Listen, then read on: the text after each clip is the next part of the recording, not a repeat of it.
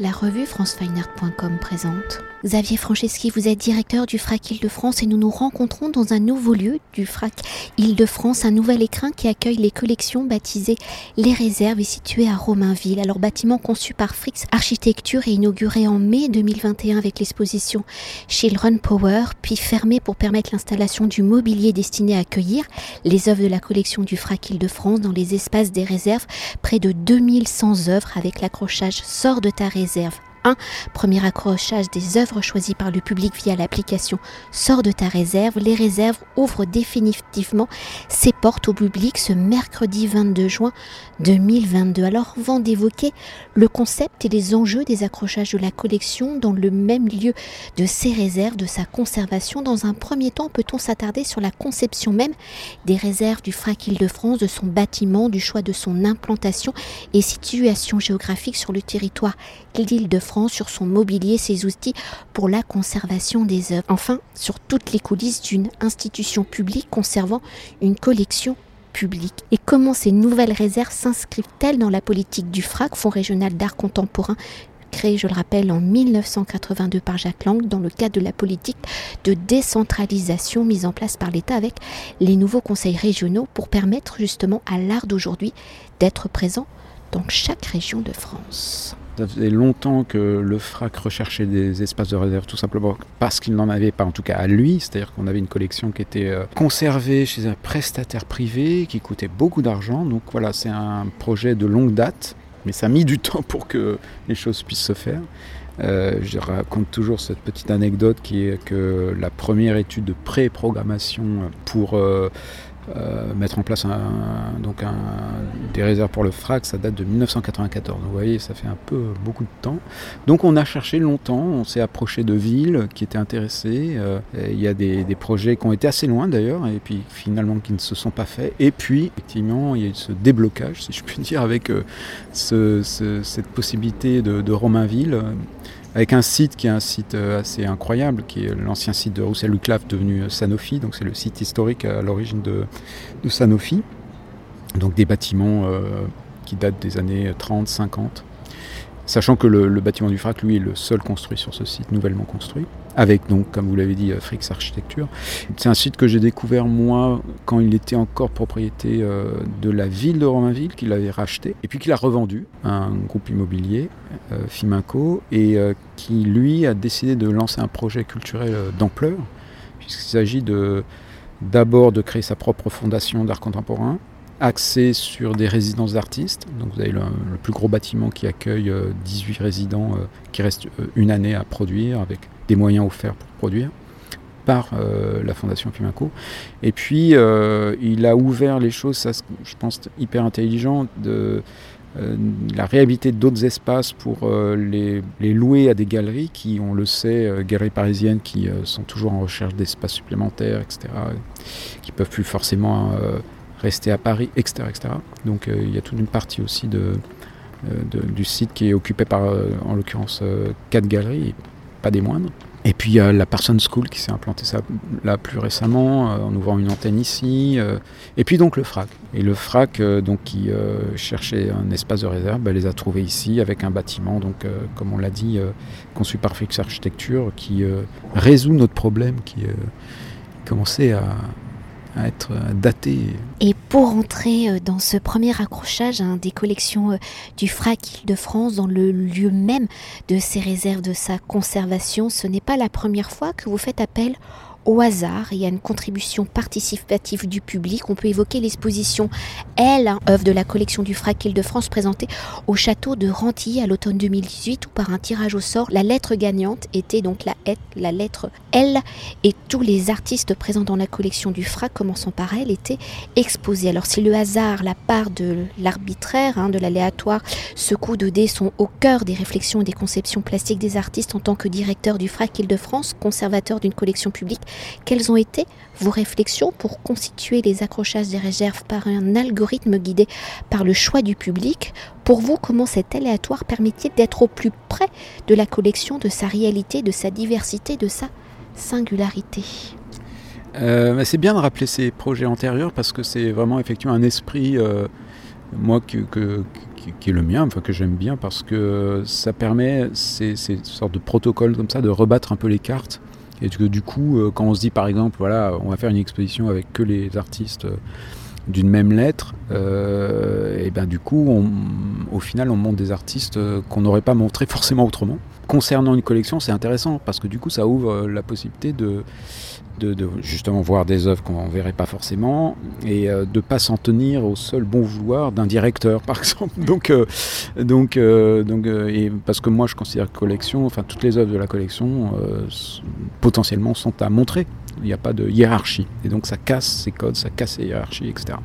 Alors à Romainville, c'est encore autre chose, même s'il y a effectivement ces dimensions hasard, mais la première entrée, c'est le fait que c'est pas moi qui choisis, ni l'équipe, c'est le public extérieur.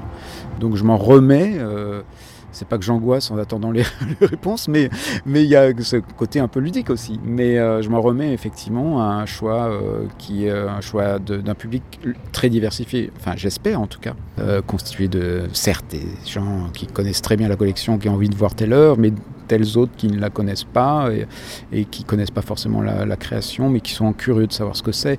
Et c'est aussi ça qui, c'est vers ça que qu'on se dirige, c'est d'intéresser les gens euh, qui ne le sont pas encore à la création en leur donnant les clés quelque part. Euh, donc voilà, donc euh, ça c'est la première chose. Et effectivement, très, très concrètement, on a mis en place une application qui permet donc d'avoir accès à la collection dans son entièreté, où on facilite euh, la circulation pour les gens justement qui ne sont pas forcément des spécialistes, pour qu'ils se retrouvent, parce que c'est une collection très diversifiée, euh, tant en termes de médium que d'esthétique, que tout ce que vous voulez. Donc on peut être perdu vite dans cette collection, donc, euh, qui, est composée de plus de 2000 pièces. Donc, euh, donc voilà, il y a des moyens comme ça de pouvoir se retrouver sur une thématique, sur voilà, des choses comme ça, pour qu'au final, effectivement, ils aient la possibilité de faire un, un choix d'une œuvre. là, ce qu'on a lancé, ça a duré 15 jours. Il y a une période de 15 jours où les gens peuvent voter ils choisissent une œuvre et pas plus, c'est déjà bien. Et euh, au bout de 15 jours, euh, on clôt les votes et euh, il y a un algorithme qui fait le reste, à savoir qui sort une liste au hasard qui met dans l'ordre toutes les œuvres qui ont été choisies. Et moi, je respecte l'ordre en question. C'est-à-dire que de 1 en l'occurrence à 250, puisqu'il y a eu 250 participants, et eh ben, je commence par le 1, le 2, le 3, sans savoir à l'avance ce que c'était. Et euh, charge à moi, pour le coup, de voir comment il est possible de montrer les œuvres dans les espaces qui sont très concrets, hein, qui ont leur surface, voilà. Et selon les moyens, les dispositifs d'exposition qu'on a mis en place, voilà, avec ce, principe aussi que euh, bah, faut faire attention parce que euh, il y a des limites. On ne peut pas mettre 50 œuvres sur un, mètre carré. Donc il y a ce, travail d'en montrer le plus possible sans euh, nuire aux œuvres en question. Pour cette première, il y a effectivement 33 pièces qui sont présentées qui regroupe vraiment d'abord tous les médiums. Ça, c'est une bonne surprise. Hein, ça pourrait être autre chose. Peut-être qu'il aurait pu sortir que des photographies. c'est pas que j'ai quelque chose contre la photographie, mais je trouve ça aurait été dommage pour donner une vision de ce qu'est la collection. Donc, c'est pas le cas. Tous les médiums sont représentés. Ce qui est euh, aussi très intéressant, c'est qu'il y a des artistes très différents, des, euh, de générations très différentes, des pièces euh, anciennes, entre guillemets, qui ont été achetées dans les années 80, qui dataient des années 50, et qui côtoient des œuvres qui viennent d'être réalisées par de très jeunes artistes, etc. Et des historiques, etc. Bon. Donc euh, c'est vrai que c'est cette première sélection assez, assez remarquable. C'est assez remarquable parce que justement pour le coup ça reflète bien ce qu'est cette collection. Et si l'aléatoire hein, est à l'origine du choix donc des 33 œuvres présentées issues de 33 artistes singuliers, vous l'avez dit, un accrochage étant par définition la trame d'une ligne, d'un récit à travers ces 33 œuvres, quelle est l'histoire que nous raconte la collection du FRA? Comment avez-vous fait dialoguer les œuvres choisies entre elles, mais aussi à travers la totalité de la collection, où la conception du bâtiment de ces réserves permettent des jeux de transparence, d'écho, de résonance dans les espaces euh, qui montrent cette sélection, euh, encore une fois, il fallait euh, vraiment réfléchir à la façon dont très concrètement on pouvait montrer les œuvres.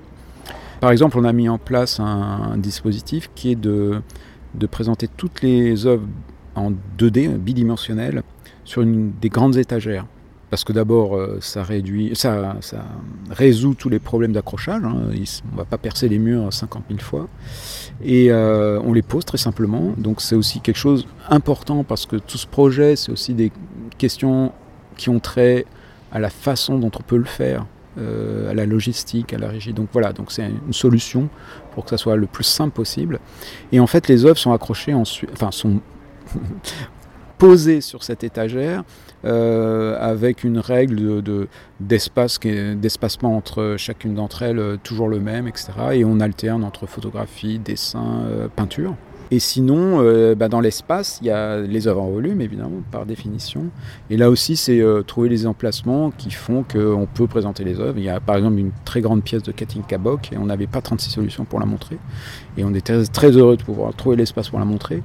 Euh, donc voilà, donc après, c'est voilà, un travail, j'allais dire, de, non pas de commissaire, mais de, de, de je sais pas comment dire ça, mais de personnes qui, qui euh, essaie de combiner les choses au mieux dans un espace donné avec des outils euh, déterminés.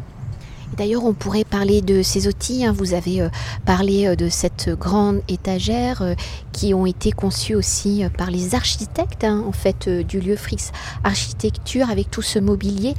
Et puis il y a ce papier peint aussi qui reprend tout le système de la collection. Enfin, c'est un vrai catalogue raisonné. Oui, moi, je, quand je pensais à ces espaces, je voulais vraiment que ce soit des espaces euh, très très singuliers, qui soient pas des expositions, euh, des espaces d'exposition euh, lambda, en tout cas White Cube ou autre. Il fallait donner une identité forte à ces espaces et une identité forte nécessairement en relation avec la collection. D'où, enfin, cette idée est venue de, de faire un papier peint composé de de les, toutes les œuvres de la collection. Ça a été réalisé à partir du catalogue raisonné qu'on a fait de la collection l'année dernière. Et toute cette partie vignette euh, où sont présentées toutes les œuvres de la collection sont reprises pour former les motifs du papier peint en question. C'est un projet qu'on a fait avec euh, les graphistes du catalogue qui s'appelle Bizarri Rodriguez, et donc, effectivement, ça donne d'emblée plus qu'une tonalité. C'est-à-dire, quand on rentre dans l'espace, euh, c'est sûr que c'est très présent. Mais en gros, on rentre dans l'espace et déjà, on peut dire qu'on voit toute la collection. Donc, ça, c'est assez, beau. Et puis, ça donne, encore une fois, évidemment, euh, euh, c'est sûr qu'on n'est plus du tout dans le white évoqué. Donc euh, ça va vers cette identité recherchée. Et puis euh, au-delà de ça, donc il y a tout le reste, si je puis dire, tous les éléments de mobilier, d'accueil euh, du public, les, socles, les dispositifs pour présenter les éditions, etc., qui ont fait l'objet d'un petit concours que Frix Architecture, les concepteurs, les architectes du bâtiment ont remporté et qui ont trouvé une formule très simple, très ludique, moi je trouve très belle, de pouvoir là aussi avoir plein de possibilités avec un seul élément toujours dans cette idée de, réduire au plus possible euh, l'énergie à déployer pour chaque, euh, chaque présentation et ensemble de présentations d'œuvres. Et une dernière chose hein, pour conclure notre entretien, comme nous sommes dans les réserves hein, du FRAC d'Île-de-France au cœur de sa collection et pour continuer de décrypter les coulisses de l'institution, peut-on évoquer les différents protocoles d'acquisition des œuvres? Quels sont les critères que doit avoir l'œuvre candidate Si certains FRAC ont des particularités, des spécialités, comment se définit la collection du FRAC Île-de-France? Mais je pense que vous l'avez déjà dit, en fait, elle se définit dans sa diversité. Oui, exactement. Pour moi, c'est très important parce que particulièrement une collection comme celle du Fragile de France, depuis le début une collection dite généraliste, et justement qu'elle, euh, par exemple, elle, intègre tous les médiums, par exemple, qu'on s'intéresse à toutes les générations d'artistes, etc. Bah, forcément, on va vers une diversité, et il faut aller le plus loin possible, sachant que vraiment la création d'aujourd'hui, elle se distingue en premier lieu par cette diversité. Il n'y a pas une esthétique prédominante euh, qui domine une autre, en tout cas, moi, je ne le vois pas comme ça. Et au contraire, ce qui est très beau, c'est de voir qu'à côté d'une peinture qui euh, renoue avec euh, l'histoire de l'abstraction, ben, on peut euh, trouver quelque chose qui est tout aussi radical sur, sur, je sais pas, une photographie qui revisite le champ de la, documentaire. Enfin voilà. Donc, donc c'est ça que j'ai toujours voulu voir être joué, notamment donc avec les personnes qui composent le comité, qui sont L'important est là aussi, c'est que les gens qui sont conviés à faire des propositions qui euh, vont dans ce sens d'une diversité parce qu'ils ont euh, eux-mêmes non pas des lignes, mais des intérêts euh, différents. donc, c'est comme ça qu'on constitue une collection qui ne va pas dans tous les sens, pas du tout. Je pense que quelque chose qui peut-être, c'est toujours difficile à dire. À partir du moment où on a pris ce parti pris, ce parti de, définir euh, du coup une ligne. En tout cas, au-delà d'une ligne, on peut, il y a une sorte de peut-être de fil conducteur qui est précisément cette façon dont les artistes, quelle que soit la façon dont ils s'expriment, vont dans une forme de radicalité, en tout cas de redéfinition de, des conventions établies dans tous les secteurs, dans le champ qui est le leur, si on parle de photographie ou de film, etc. Enfin voilà, il y a peut-être quelque chose qui joue là, mais du coup avec des œuvres extrêmement variées. Pour reprendre euh, des exemples, je sais pas, moi je, retrouve une forme de radicalité euh, chez un film de Croza euh, qui n'est pas si lointaine d'une radicalité chez Michel Blasi. Et, en même temps, si on voit les deux productions des deux artistes, on pourrait de prime abord juger que ça n'a rien à voir. Et ça n'a rien à voir. Et en même temps, et eh ben, voilà, ils se retrouvent vraiment sur cette façon de rejouer, de, de, de, travailler un chant qui est le leur. Merci beaucoup. Mais avec plaisir. Cet entretien a été réalisé par franceweiner.com.